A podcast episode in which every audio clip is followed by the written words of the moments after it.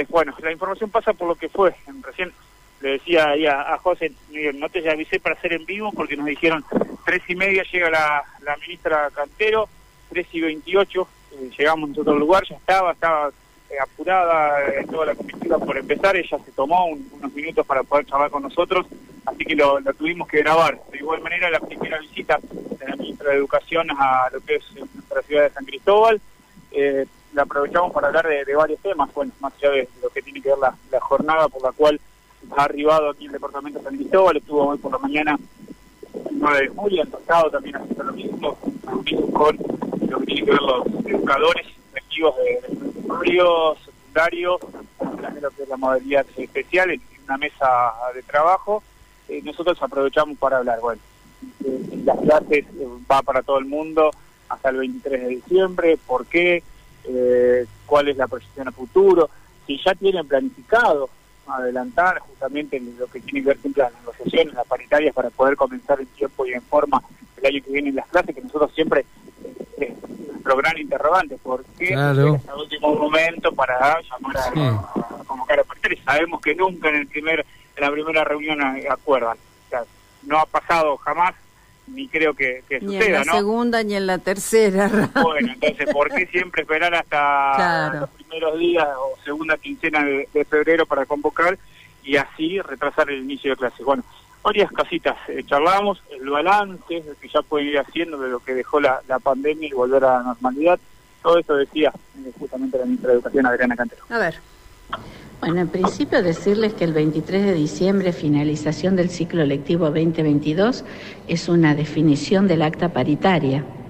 Está votada, aprobada y firmada por los sectores docentes en el acta paritaria que lo que nosotros hacemos en todo caso con nuestras circulares son recomendaciones y orientaciones para ver cómo nos organizamos en esos días en cumplimiento del acta paritaria.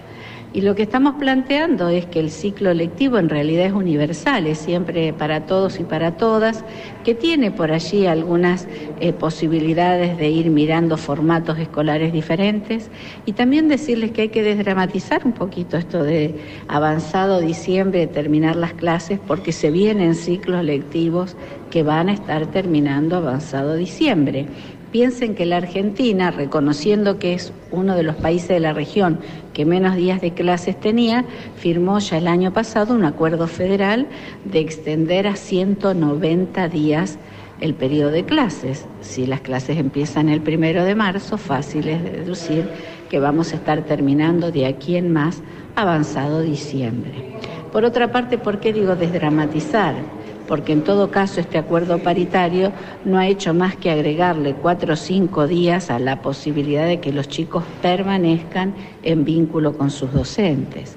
Entonces, este, lo que estamos diciendo es que en ese cumplimiento miraremos los que avanzaron más, los que saben más, los que pudieron aprender más, tendrán oportunidades con formatos flexibles de profundizar o complejizar sus saberes. Y los que tienen más dificultades tendrán oportunidad de tener sus docentes más cerca para poder recibir las orientaciones que necesitan. ¿Qué pasa con el tema de las repitencias? Bueno, la repitencia ustedes saben que es una estrategia pedagógica que ha sido ya cuestionada por toda la Academia Pedagógica Mundial en todos los espectros, países de derecha, países de izquierda, organismos internacionales, evaluaciones nacionales, todas han demostrado que un alumno que repite no aprende mejor, ni mejora sus recorridos. Ahora, lo que nosotros estamos planteando no es una discusión, repitencia sí, repitencia no, aunque nos hacemos cargo de esta crítica a la repitencia, sino lo que estamos planteando es cómo somos capaces de diseñar una escuela de avance continuo, básicamente una escuela donde nadie vuelva a hacer lo que ya tenía aprobado. Y si en todo caso tenga que volver a cursar con distintos dispositivos aquello que no aprobó para poder seguir avanzando. Ramiro. Bueno, hasta ahí parte de lo que fue una, una larga y linda entrevista con, con la ministra. La verdad que, al igual que cuando vino Bonet, eh, la aprovechamos para hablar de, muchos temas, ¿no? Por allí no tenemos la posibilidad, de hecho,